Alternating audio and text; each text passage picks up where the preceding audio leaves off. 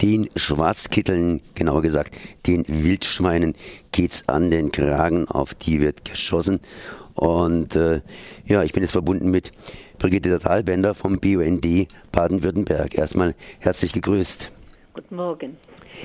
Den Wildkitteln geht's an den Kragen und zwar hat es einen ganz einfachen Grund. Die afrikanische Schweinepest, die wütet zwar noch nicht in Deutschland unter dem hiesigen, ja, unter den hiesigen Wildschweinen, aber die kommt langsam nach und nach aus dem Osten äh, nach Deutschland rüber und könnte, wenn sie erstmal bei den Wildschweinen angefangen hat, auch die Haustierbestände angreifen. Und deshalb wird jetzt geschossen, was das Zeug hält. Da gibt es irgendwie einen Zwölf-Punkte-Plan gegen die afrikanische Schweinepest. Und wer protestiert? Natürlich der BUND, sprich Brigitte Dahlbender. Ähm, ja, was haben Sie denn gegen diesen Zwölf-Punkte-Plan? ist nicht ganz richtig. Wir sind uns alle einig, dass ähm, die Anzahl der Wildschweine in Deutschland reduziert werden muss und dass die drastische Reduktion der Wildschweinbestände ein, eine mögliche Maßnahme ist, um ähm, die Schweinepest aufzuhalten. Wir kritisieren an einigen Punkten. Der erste Punkt ist, es wird nichts an den Ursachen getan. Ähm, das heißt, die Kontrolle der Einfuhrwege von ähm, Schweinefleisch und anderen Lebensmitteln, die belastet sein könnten. Ähm, das grundsätzliche Problem, warum wir so viel Wildschweine haben, der übermäßige Maisanbau, der Maisanbau bis zur Waldrandgrenze, alle diese Punkte die die Landwirtschaft zum Beispiel tangieren würden, werden außen vor gelassen. Es wird nur und überwiegend auf die Erhöhung der Abschusszahlen gesetzt und das ist einfach zu wenig, das wird nicht reichen. Das heißt, ähm, man hat früher schon bereits zu wenig Wildschweine geschossen und vor allen Dingen die Wildschweine indirekt gefüttert. Ja, genau so ist es. So ist es. Man müsste jetzt also hingehen und müsste sagen, wir müssen den äh, Maisanbau im Waldbereich verringern. Wir brauchen Abstände vom Ackern, von Ackerland zum Wald hin, ähm, damit eine Distanz ist, die auch die Möglichkeit ähm, zum Wildschweinabschuss gibt, beziehungsweise die den Wildschweinen es erschwert, zu diesem übermäßigen Futterangebot zu kommen ähm, und vieles andere mehr. Jetzt ähm, wird es ziemlich schwierig werden, hier entsprechend einzugreifen, denn dieser viele Maisanbau, der hat ja ökonomische Gründe praktisch. Das heißt, Mais wird gerne für Sachen verwendet und im Rheintal zumindest wird es überall entsprechend, entsprechend gefördert. Sprich, er wird ganz einfach angebaut und viele Tiere haben mit Mais Probleme. Ja. Fangen wir mal an mit den Störchen oder durch die Monokultur natürlich auch die Wildbienen, die nichts mehr finden auf diesen Maisäckern und, und, und, während die Wildschweine halt eben mehr, äh, mehr Futter kriegen und sich entsprechend übermäßig vermehren. Haben Sie da auch einen Plan, wie man da eingreifen soll?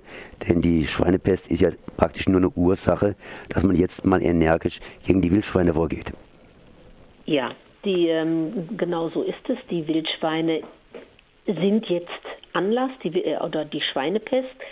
Ähm, also, wie gesagt, das eine ist die Tiertransporte kontrollieren und anzugehen, die aus dem Osten kommen. Und das zweite ist grundsätzlich in der Landbewirtschaftung umdenken. Das ist ja eine der ganz langen alten Forderungen des BUNDs keine agrarindustrielle Landwirtschaft zu betreiben, sondern mehr zur konventionellen, zur äh, bäuerlichen Landwirtschaft, kleinteiliger Fruchtfolgen ähm, etc. umzuswitchen. Ähm, weil das und den Pestizideinsatz dramatisch zu reduzieren. Wenn Sie Maismonokulturen anbauen, können Sie weder den Düngereinsatz noch den Pestizideinsatz reduzieren. Da braucht es Fruchtfolgen, kleinere Felder, eine abwechslungsreiche Landschaft und vieles andere mehr. Und wir glauben auch, dass das für Deutschland die Zukunft der Landwirtschaft sein wird und nicht äh, ähm, die Agrarindustrie. Nun, die Schweinepest hat ja einiges hier ins Rollen gebracht. Zumindest die Abschusszahlen sind offensichtlich nach oben gegangen und die Ausdehnung der Jagdzeit soll es noch ein bisschen beschleunigen. Aber die Jäger scheinen ja da nicht so richtig Lust gehabt haben auf Wildschweine zu schießen. Woran liegt das? Sind die Wildschweine irgendwie zu schwierig zu schießen oder woran liegt es? Also das mag ich nicht so genau zu beurteilen, woran es liegt. Die Ansitzjagd ist halt auch ein, ein, ein, ein mühseliges äh, Geschäft.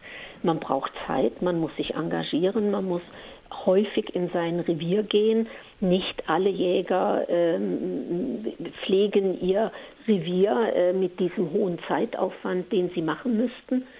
Ähm, und auch da gibt es aber gibt es falsche und richtige Wege. Wir halten nichts davon, die Schonzeiten im Wald aufzuheben. Das ist so eine Detailkritik. Also wie gesagt, wir sind dafür, dass die Abschusszahlen drastisch erhöht werden von Wildschwein, aber nicht, dass man die zweimonatige Ruhezeit im Wald aufhebt. Die ist ja jetzt gerade erst letztes Jahr, äh, vor drei, vier Jahren, der letzten Legislaturperiode, durch das neue ähm, Jagd- und äh, Wildtiermanagementgesetz wieder äh, eingeführt worden und davor ähm, wurden die Wildschweine auch nicht mehr abgeschossen. Also und die Ruhe im Wald diese zwei Monate ist ja für viele andere Tiere essentiell wichtig, wenn sie gerade ihre Jungen hochziehen ähm, in diesen Früh Frühjahrszeiten, die, ähm, wo man sich dann wieder ähm, viel Futter sucht und wo man wo die Ruhe brauchen.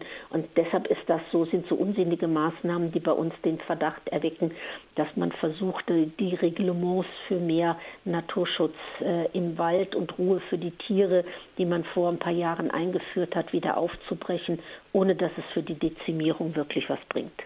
Sie meinen also im Prinzip, es wird genau am falschen Ende angesetzt beim Abschuss, der praktisch nicht so viel bringt und nicht beim Füttern, weil ja Wildtiere meistens, wenn sie genügend zu fressen haben, sich sehr, sehr schnell eben vermehren und entsprechend den Raum, den sie da kriegen, auffüllen. Es muss Hand in Hand gehen.